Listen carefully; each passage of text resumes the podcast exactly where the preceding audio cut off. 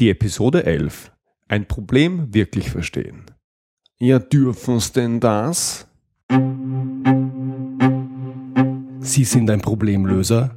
Sie wollen einer werden? Dann sind Sie hier genau richtig. Mein Name ist Georg Jocham. Willkommen zu meinem Podcast Abenteuer Problemlösen.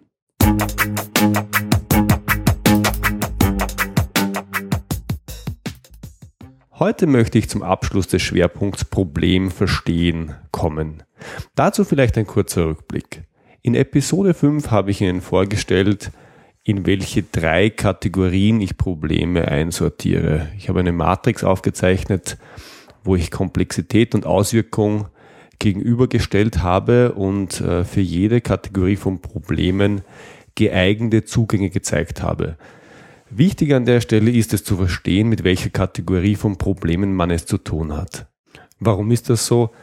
Wenn man nicht versteht, in welcher Problemkategorie sich das Problem befindet, mit dem man es zu tun hat, dann läuft man Gefahr, einen nicht geeigneten Lösungszugang zu wählen und in der Folge das Problem nicht zu lösen oder ein anderes Problem oder aber alles noch schlimmer zu machen. In Episode 6 ähm, habe ich skizziert, wie man erkennen kann, ob ein Problem tatsächlich ein Problem ist und was Probleme mit Zielen zu tun haben.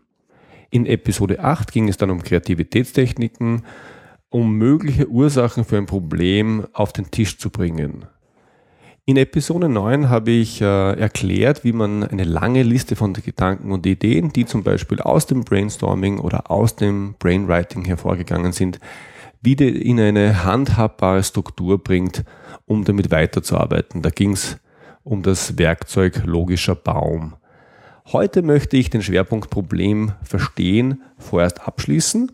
Vorerst, weil ich glaube, dass man ein Problem kaum zu gut verstehen kann. Zum Thema Problem verstehen kommt in diesem Podcast also sicher noch mehr. Der Titel der heutigen Episode lautet Ja, dürfen's denn das? Oder mit dem richtigen Ton ausgesprochen ja, dürfen's denn das? Das ist ein in Österreich berühmtes Zitat. Es stammt von dem unfähigen und harmlosen Habsburger Kaiser Ferdinand I. Er war bekannt als Ferdinand der Gütige. Im Volksmund nannte man ihn auch Gütinand den Fertigen. Er war kein besonders guter Herrscher. Und es gibt eine Episode anlässlich der Revolution von 1848 und die geht so. Es gibt einen Menschenauflauf, eine Zusammenkunft, es ist laut und Ferdinand reagiert, indem er sagt, was machen denn all die vielen Leute da? Die sind so laut. Daraufhin antwortet man ihm, die machen eine Revolution, Majestät. Daraufhin wieder Ferdinand mit seinem berühmten Zitat, ja, dürfen's denn das? Nun, die Frage, ob man Revolutionen darf, ist heutzutage weitgehend geklärt. Mir begegnet regelmäßig aber eine ähnliche Haltung, wenn es darum geht, ein Problem zu verstehen. Jetzt denken Sie sich vielleicht, Moment, warum soll man ein Problem nicht verstehen dürfen? Nun ja, ich glaube, man darf eh.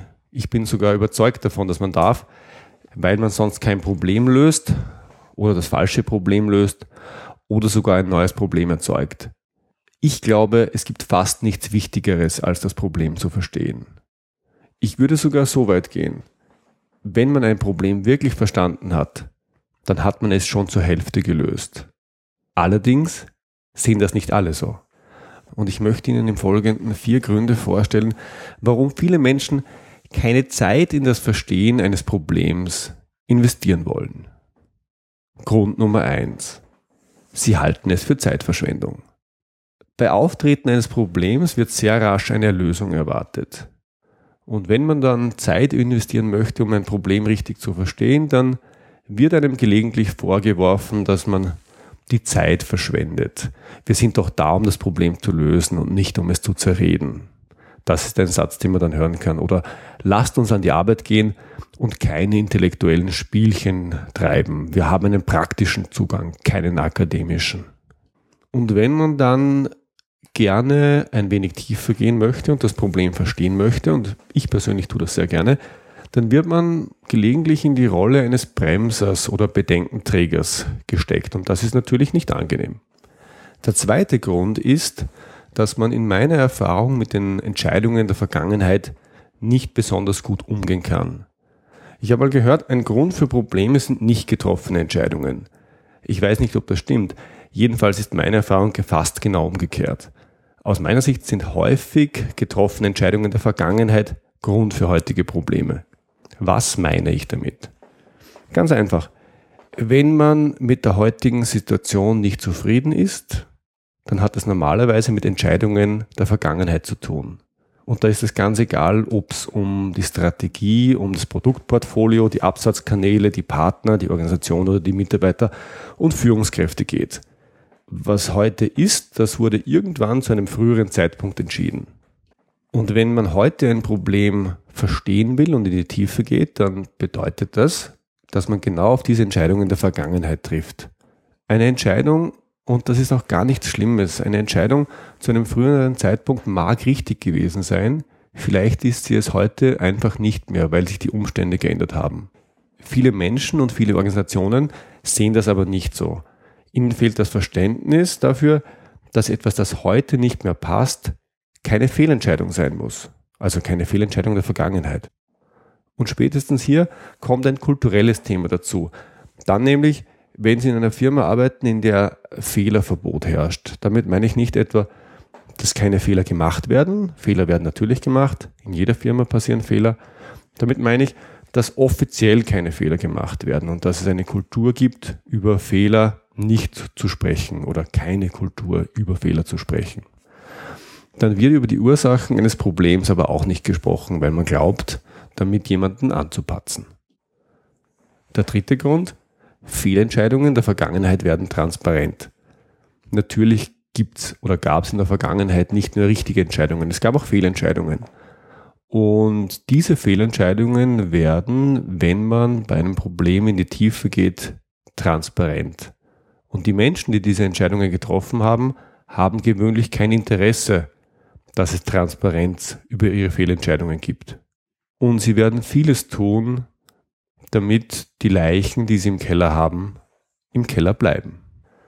Der vierte Grund, warum nicht gern Zeit investiert wird, um ein Problem wirklich zu verstehen, ist, wenn man in die Tiefe geht, dann ziehen Probleme Kreise. Wenn Sie sich daran machen, ein Problem zu verstehen, dann kommen Sie vielleicht darauf, dass das Problem ganz woanders liegt als ursprünglich gedacht. Das kann sein in einer anderen Abteilung, in einem anderen Bereich oder in der Geschäftsleitung.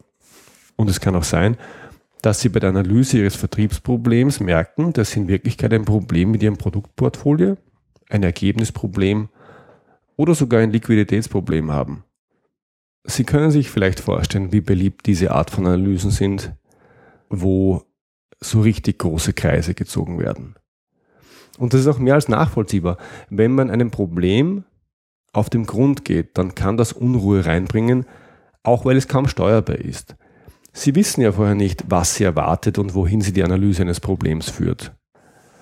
Soweit die wichtigsten vier Gründe, die mir immer wieder begegnet sind oder begegnen, warum es Widerstand gibt, wenn es um das wirkliche Verstehen eines Problems geht. Also das ist Zeitverschwendung, die Entscheidungen der Vergangenheit mit aller Gewalt verteidigen wollen, Fehlentscheidungen der Vergangenheit nicht transparent machen wollen und Probleme ziehen möglicherweise Kreise.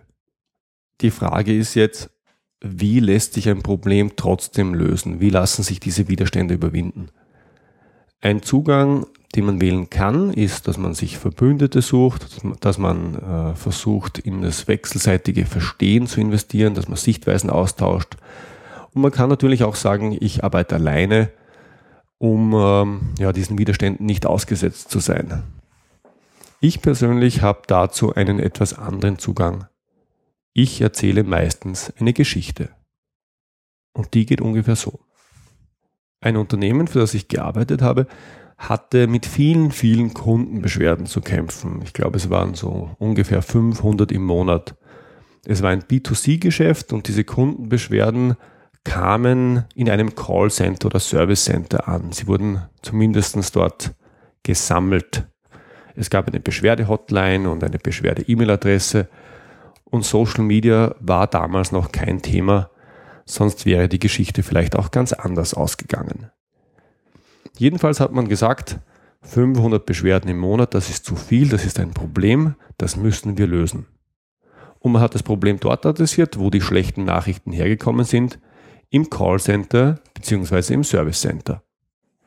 Es gab damals einen Callcenter Manager, der sich des Problems angenommen hat und er hat wahre Wunder vollbracht. Nach zwei Monaten waren die Beschwerden bei der Hälfte der ursprünglichen Zahl und nach drei Monaten bei weniger als einem Viertel. Gut, der Manager war schlau. Er hat gesehen, man hat das natürlich in die Zielvereinbarung, in die MBO-Vereinbarung reingeschrieben. Er wollte seine Ziele erreichen, er wollte Geld verdienen und er hat seine Ziele mit wehenden Fahnen erreicht. Er wurde gelobt und herumgereicht und er war für einige Wochen und Monate der Star im Unternehmen. Ja, und dann ist etwas passiert. Ein Journalist hatte mit den Produkten und Dienstleistungen des Unternehmens nicht die besten Erfahrungen gemacht und er wollte sich beschweren. Und es ging nicht. Er hat im Internet gesucht und die Nummer der Beschwerde-Hotline war nicht zu finden. Auch keine Beschwerde-E-Mail. Dann ist alles rausgekommen. Man hat gesehen, was der Callcenter Manager an Schritten gesetzt hat, um diese Effekte zu erreichen. Im ersten Schritt hat man die Anrufe, die über diese Hotline reingekommen sind, verzögert. Das heißt, die Anrufe dieser Nummer waren nicht mehr 10 oder 15 Sekunden in der Leitung, sondern deutlich über eine Minute.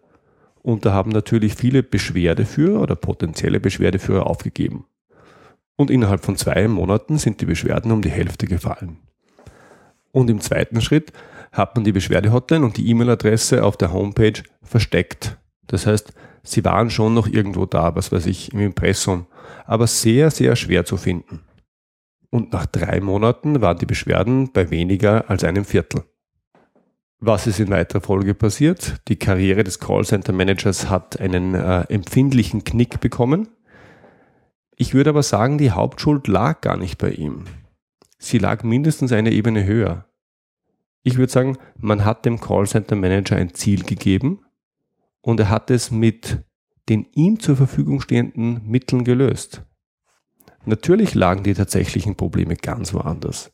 Die Beschwerden waren nur ein Symptom. Nur dafür konnte der Callcenter Manager nichts. Die Probleme lagen bei den Produkten und Dienstleistungen und bei der Kundenkommunikation. Das wollte man aber offensichtlich nicht so genau wissen.